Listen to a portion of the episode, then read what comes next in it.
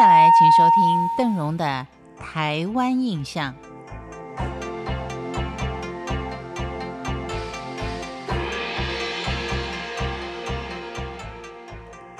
在今天的节目当中，邓荣为您介绍的是敬天卫地海山馆。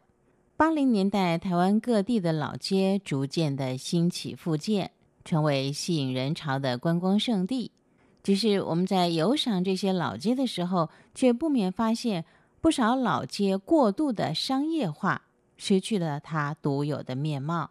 特别是在假日的时候，好像是被人群推着往前走，根本看不到传统的建筑特色。当然，邓荣也到过台南安平老街。但是当时走在充斥各种店铺的延平街上，在人马杂踏的各种叫卖声中，尝了几样必要的小吃之后，再赶着买几包特产，然后就得打道回府。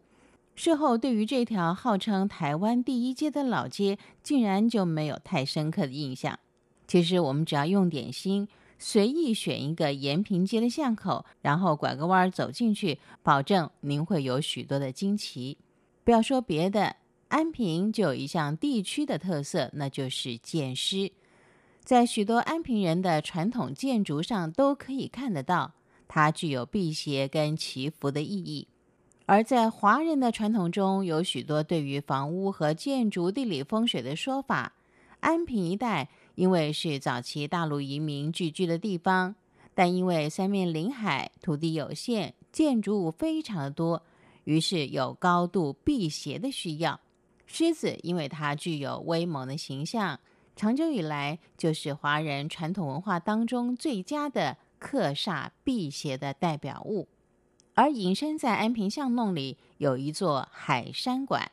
它的起源是清朝将台湾正式划归版图的时候，驻防台湾的官兵来自福建，而这些来自外地的官兵，很自然的便会以家乡为特色，盖起了会馆，以供奉家乡的神奇和作为联络聚会之所。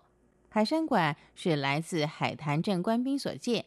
但因为该镇有一座山叫做海山，所以也称之为海山馆。由于位于安平，海山馆除了有各个不同造型的剑狮，还有其他也是华人信仰中的厌胜之物。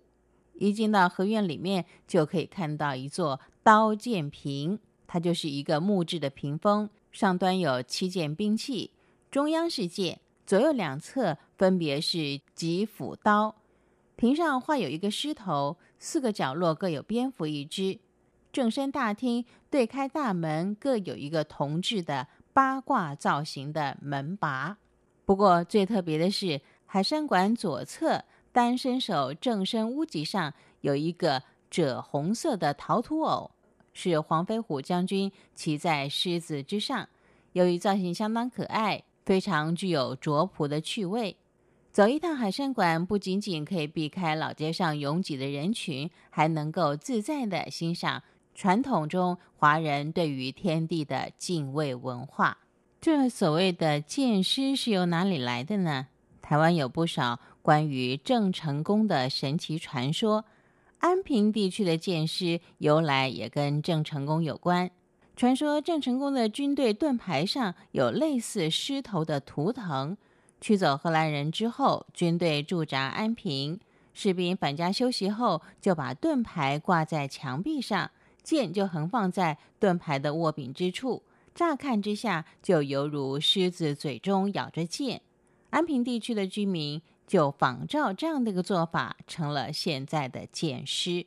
在今天的节目当中，邓人为您介绍是台南安平的海山馆跟它的图腾剑师。感谢您的收听，台湾印象，我们下回见。